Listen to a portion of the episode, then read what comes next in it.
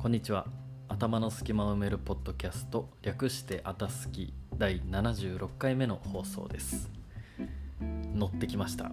あたすき。久しぶりに2日連続投稿となっております。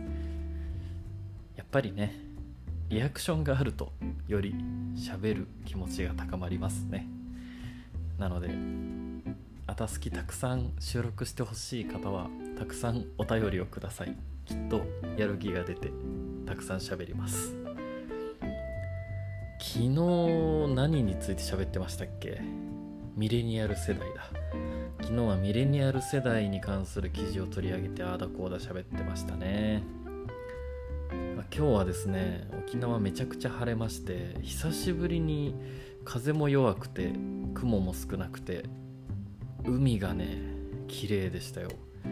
今日あの Spotify のサムネイル画像を今日の海の写真にしておきますね。本当に綺麗でした。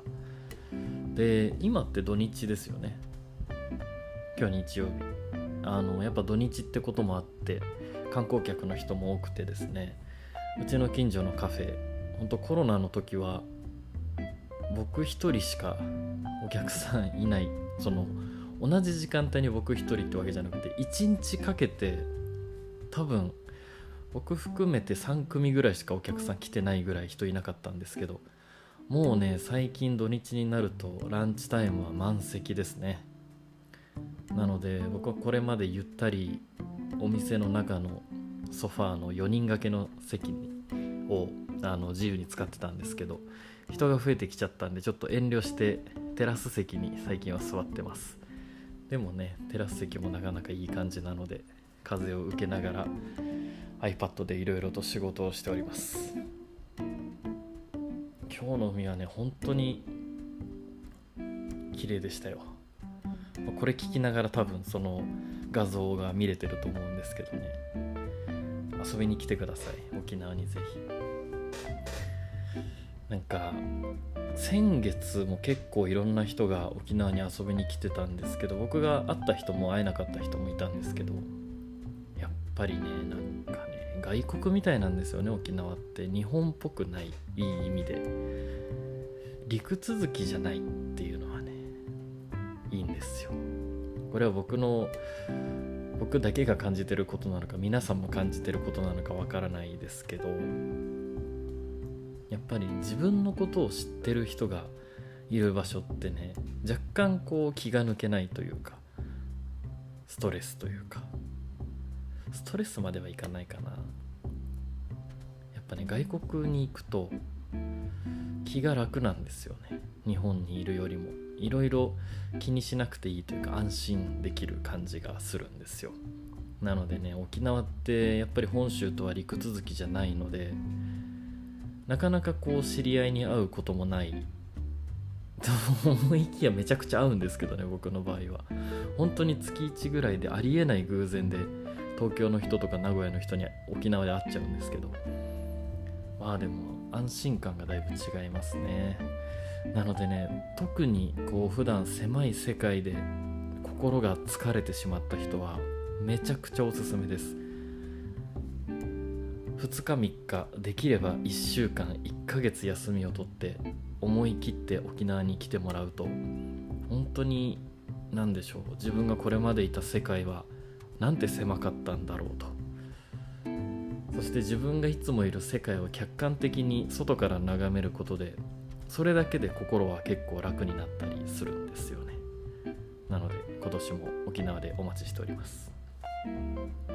で今日のメインテーマ。メインテーマというかいつものフィードリーですね。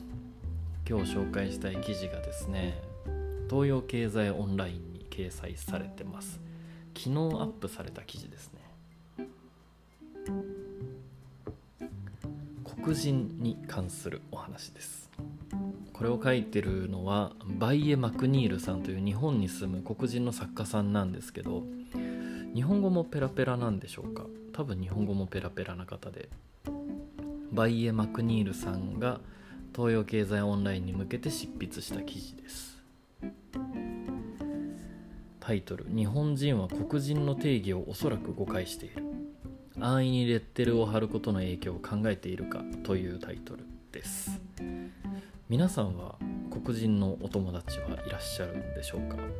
僕は名古屋にジョンという大親友のアメリカカリフォルニア生まれ育ちの黒人がおりましてまあね会ったこともある方もいますけどこのリスナーの中にはジョンはね本当に面白いんですよ。で大きくてですね体重が160キロぐらいあるんですよ。これ言ったらジョンに怒られるんでしょうか。でもジョンは日本語わかんないのできっと大丈夫です。本当に性格がいいいい男なんですよ。優しくて。なんか情に熱くて。頭も良くて。素晴らしい人なんですね。でやっぱりジョンは黒人なのでしかもカリフォルニア。黒人多いですけど差別もね街中で普通にある州なのでリベラルな街ですけどまだまだアメリカは差別すごいですからね、まあ、今ねアジア人もかなりあの弊害を受けてますけど日本にいるとなかなかそういう場面に遭遇することが本当に少ないですけどアメリカとかヨーロッパとか行くと感じますよね人種間の差別っていうのは。まあ黒人のお友達がいる方もいない方もちょっと今日は黒人の定義について考えてみようということで記事を紹介していきます。えー、日本に住む黒人の作家さんバイエ・マクニールさんの記事です。読んでいきますちょっと長いかもタイトル日本人は黒人の定義をおそらく誤解している英語教師でいきなり噛んじゃった。いきます。英語教師として働いていた2007年のある日私は恐怖を理由に率直に思ったことを伝えられない自分にうんざりしていた。そしてその日初めて平和を乱さないように自らを同調させようと不安だった自分を奮い立たせ自分の考えを話すことにした。就労ビザを持つアメリカ人として解雇されることは祖国に返してほしいという要望に等しい。警官がテーザー銃の練習のため肌の色で人々を扱う国に。私にとってその恐怖は現実のものだった。その日私は勤めていた英語学校の主任教師に声をかけ彼はこれまでに何度イエローマンと呼ばれたことがあるか尋ねた。彼が答えることはなかった。そこで私は彼にこの質問は私がこれまでに何度黒人や外人と呼ばれたのかというのと同じだと彼に伝えた。返事はない。彼の平穏が間違いなく乱されている。が私は立て続けに黒人と呼ぶ以外なかなか私をイメージできないのではないかと聞いた。そして着ているセーターを手で引っ張った。セーターの色は真っ黒だ。私の大好きな色である。私は彼が見てわかるように私はブラックではなくブラウンだと伝えた。うん。確かに。そうですよ。僕も黒人さんって黒人って言っちゃいますけど確かに肌の色は黒じゃなくて茶色ですよね。日本ではどこへ行っても白い肌が綺麗だともてはやされる。そしてこれは白くなければ綺麗ではないということでもある。ということに対して意地悪にほのめかすのはやめた。だがこうした環境で黒人であるとみなされるのは善良さの正反対無意識の偏見における直感的な標的そして敵意を生むことに等しいのだ。ではあなたを何と呼べばいいのかな？彼がこう尋ねたことや私がしばらくは名前で呼んでほしいと伝えたことは覚えている。黒人あるいは外人という言葉が否定的な意味合いや不公平な重荷を帯びなくなるまでそうしたものは背負いたくないとまでは言わなかった。すると彼はこう聞いてきた。外人と呼ぶのはどこが問題なの？私は怪げな目で彼を見返した。外国人と呼ぶこと？ほとんど同じことですよ。ではどちらの言い方も使わないでもらえますか？と私は怒って言った。ただ名前で呼ぶかミスターをつけるか面倒でなければ語尾にさんもしくは先生をつけてください。すると彼は突然頭を下げ自分自身やこの学校の教師スタッフ全員を代表して謝罪し始めた。一方で私はここまで過度に謝らせる義務を彼に感じた感じさせたことに対して嫌な気持ちになった。私はいつも本当の気持ちを隠そうと努力しているが感情を抑え続けるのが嫌な時や目にしたものや口調を見逃せない時がある。その日から学期末まで外人や黒人という言葉は聞こえてこなかった。その主任教師や学校内の誰もが敬意を持って私に接するようになった。少しずつこれまでよりも教師陣の一員になったように感じ他の惑星から日本へ訪れた部外者であると感じることが少なくなりこの学校や学生職員が好きになっていった。ところが楽器の終わりに最悪の事態が起こった。次の楽器からここへ来なくていいと告げられてしまったのだ。どうやらどこかの誰かが別の誰かの行いに不満を持っていたようだ。何もかもが曖昧で誰の責任にもできない。もちろん私のせいにも教師のせいにも文化のせいにもできなかった。思い返して問題があったとすれば純主的なレッテルを貼るのをやめてほしいと言ったあの日のことだ。私は退学を命じられたわけではないが別の学校へ転勤することになった。そして新しい学校へ行ったその日から想像通りいつものレッテル張りが始まってしまった。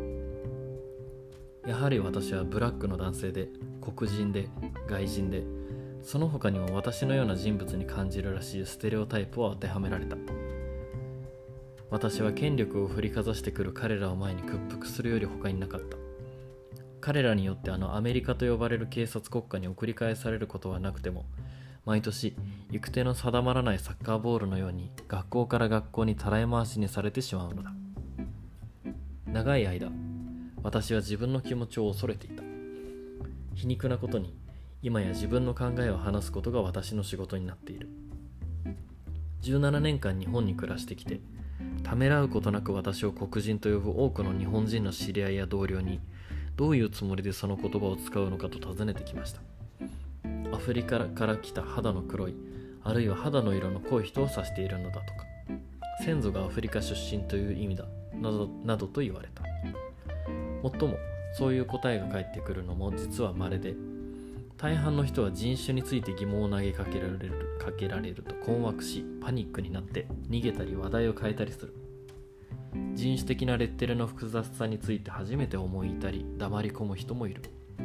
でも実はそれはいい反応だ。黒人といった人種的レッテルを貼る人はまずこうした問いに答えるか。実際に口に出す前に再考すべきである。なぜならレッテルを貼ることとレッテルの概念を理解することは別だから。だ黒人の定義とは何か。大半の人は誰かから聞いたり人を言い表す言葉として適切だと教えられたりしてこの言葉を使っているようだ。ただそれだけのこと。特に深い考えはない。そしてこれは20年前いや10年前でも問題にはならなかったかもしれない。しかしやっと日本でもブラック・ライブズ・マターと叫ばれるようになった今。日本でブラック黒人が何を意味するのかその定義を見直す時だと私は思っている。新たな定義はアメリカからの輸入品でも白人至上主義に侵されたものでもなくましてや日本の限られた情報から誤って生まれた産物とは程遠いものであってほしいと思う。その過程を経て日本人は黒人の命が決してないがしろにされてはいけない。ごめんなさいくしゃみ。がちょっと鼻かみます。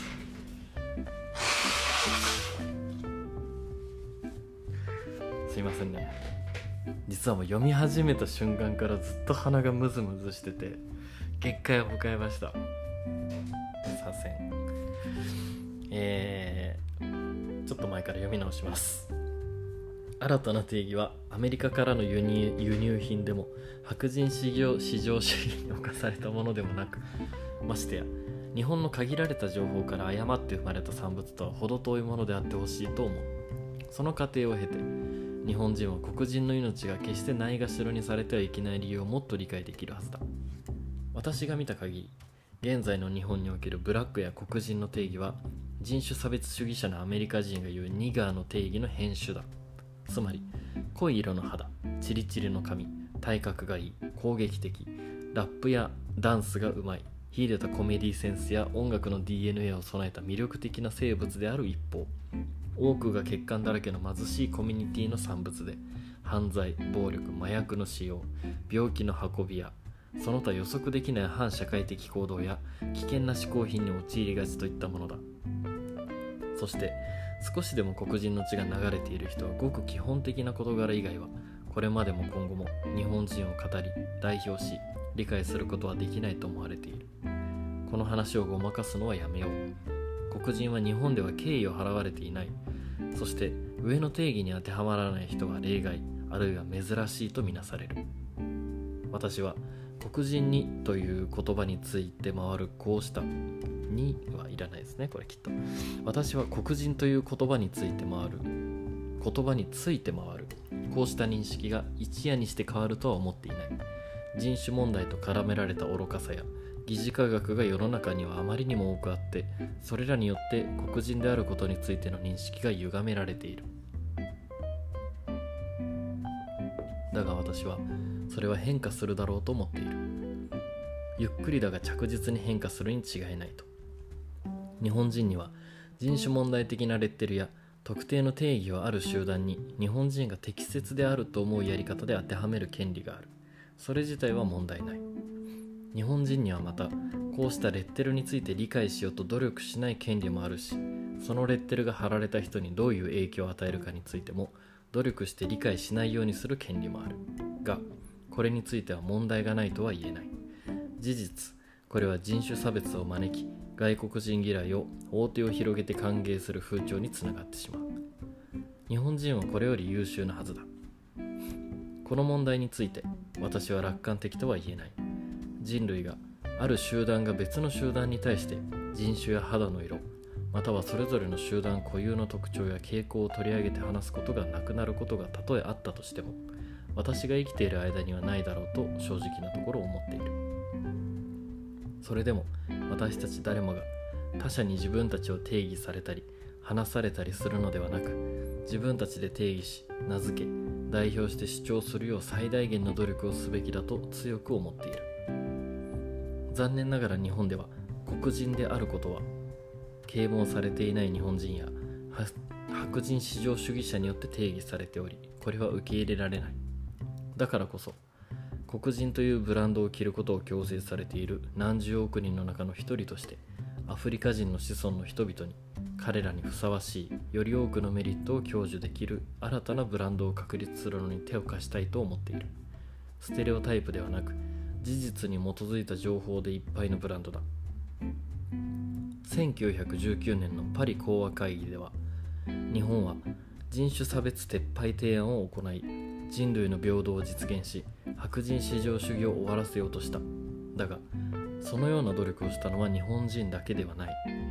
人類の平等と白人至上主義の終焉は1960年代のアメリカにおける公民権運動や現在世界中で見られるブラック・ライブズ・マター運動の目標と同じである。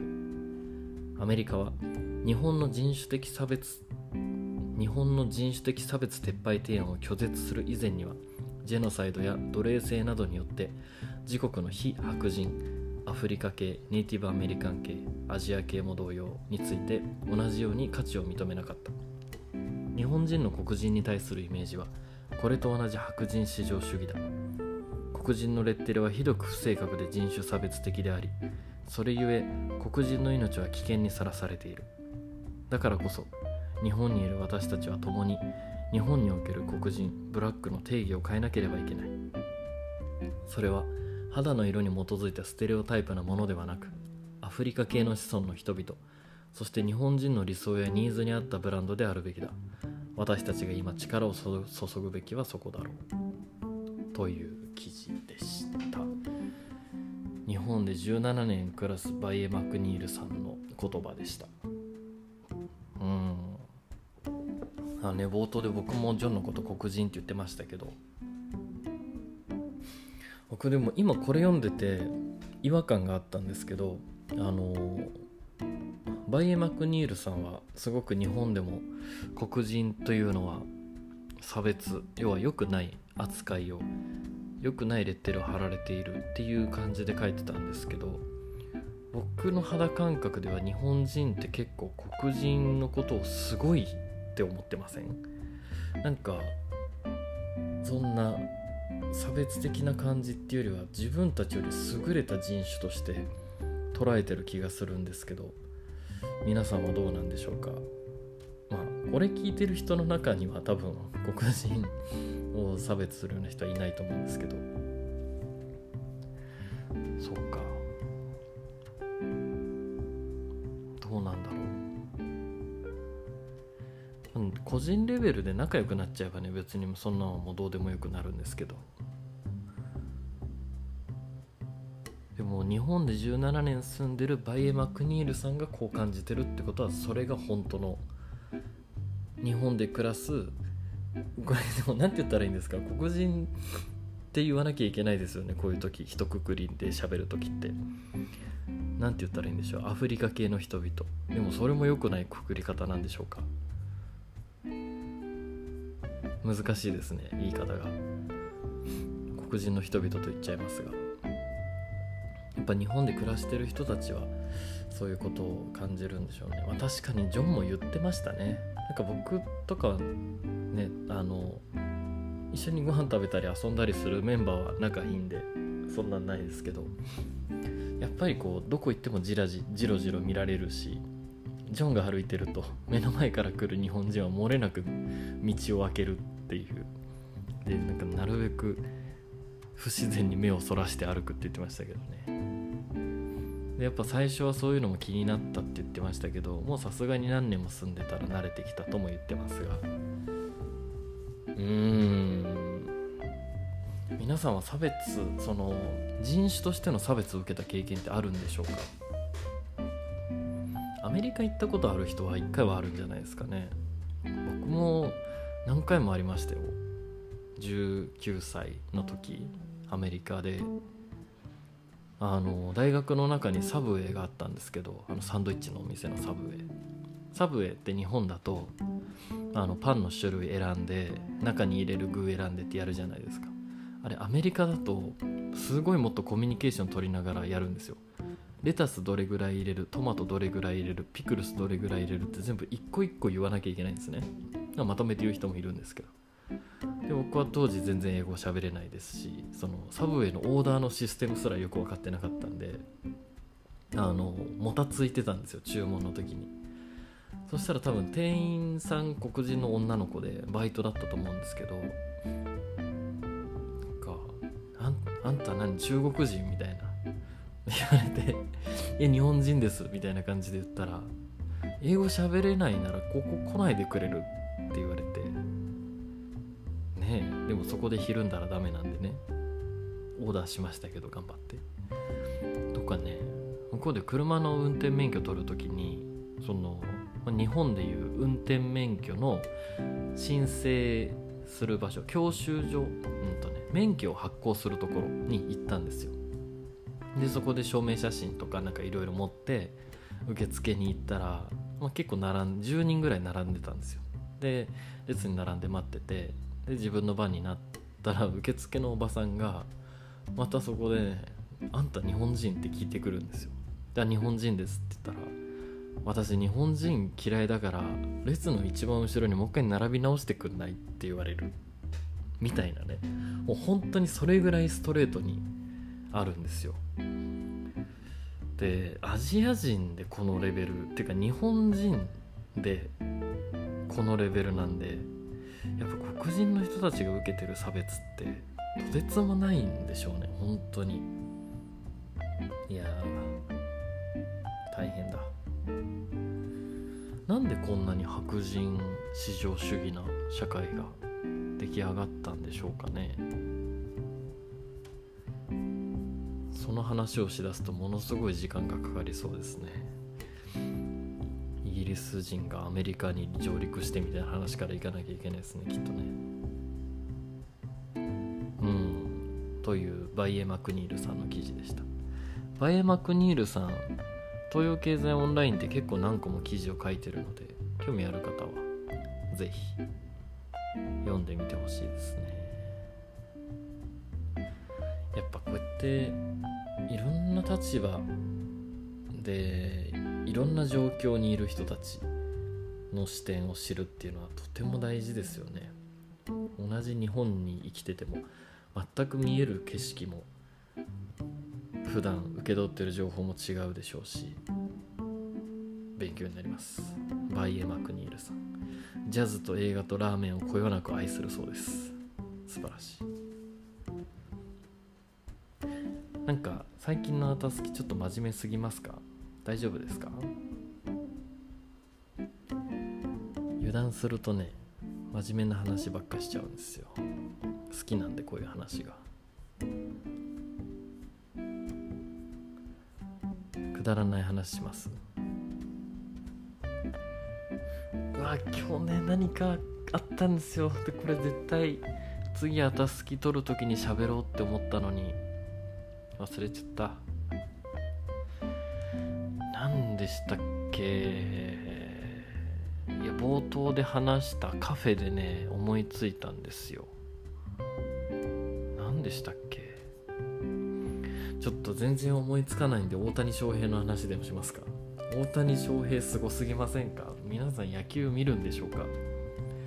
僕は高校卒業まで野球やってたので野球自分がやってた時はもうただただ辛くて苦しいものだったので見てなかったんですけど大人になってから野球見るようになりましてでやっぱ大谷翔平ちょっととてつもないことになってますよね今。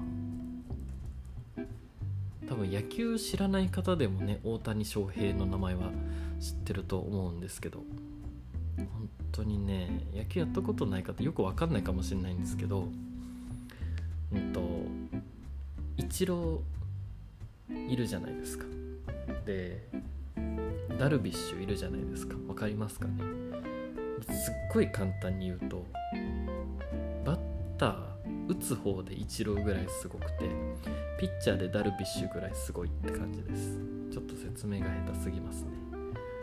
要は一生に一生に一回見れる見れないというか日本の野球選手史上初めて現れた存在ですよね。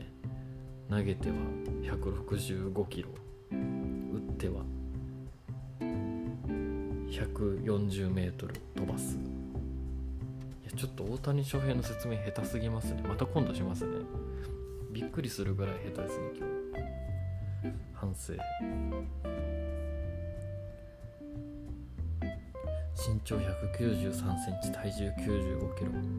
でかい。193センチってすごすぎませんか？ダルビッシュもそれぐらい大きいんですよね。なんかスポーツ選手ってグラウンドに立ってる人みんなが大きいからリアルなサイズわかんないですけどダルビッシュ196センチ。そんなに大きいんですか？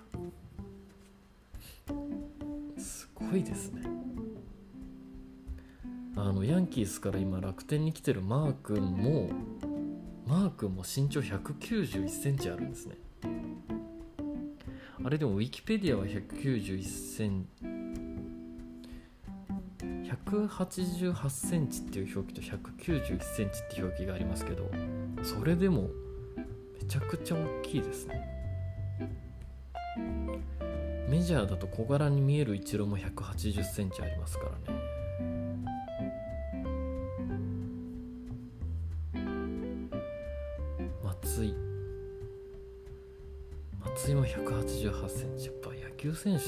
きいんですよねみんな。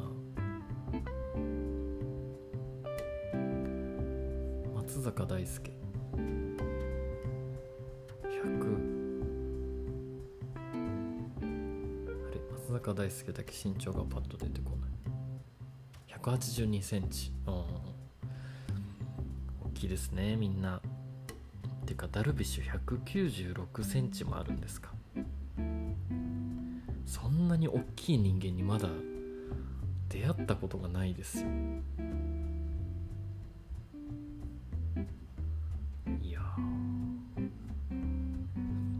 そんな人の身長喋ってる僕の身長は172センチです。すごいちっちゃく感じません？196センチの話とかしてると。172ってミニサイズですね。今日本人の平均身長ちょっと縮んでるんですよね。確か。171? 日本人の成人男性の平均身長ちょっと調べましょうか。男性平均身長。あ約1 7 2センチ。僕はど真ん中ですね。平均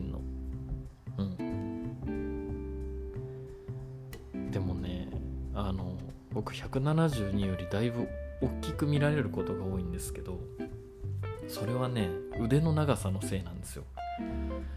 普通リーチって言われる両手を広げた時に右手の中指の先っちょから左手の中指の先っちょまでだいたい身長と同じって言われるんですけど僕身長1 7 2センチだけどリーチが1 8 0センチあるんですよね。だからね上半身は1 8 0センチのサイズ感なんですよ。だからみんな錯覚するっていう。多分ねそうだと思ってます。今って特になんかオンラインで喋る人多いんでオンラインで初めましてして出会った時にうわちっちゃとかうわでっかとか結構ありません？結構ありますね僕。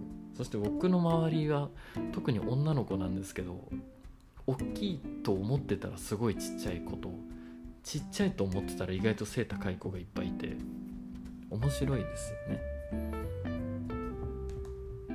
ちっちゃくても大きくても肌の色が白くても黒くても人間心が大事なのでみんな仲良くしていきましょう。と無理やりまとめたところで本日の「あたすき」は終了です。今日も最後まで聞いていただいてありがとうございました。では。また明日。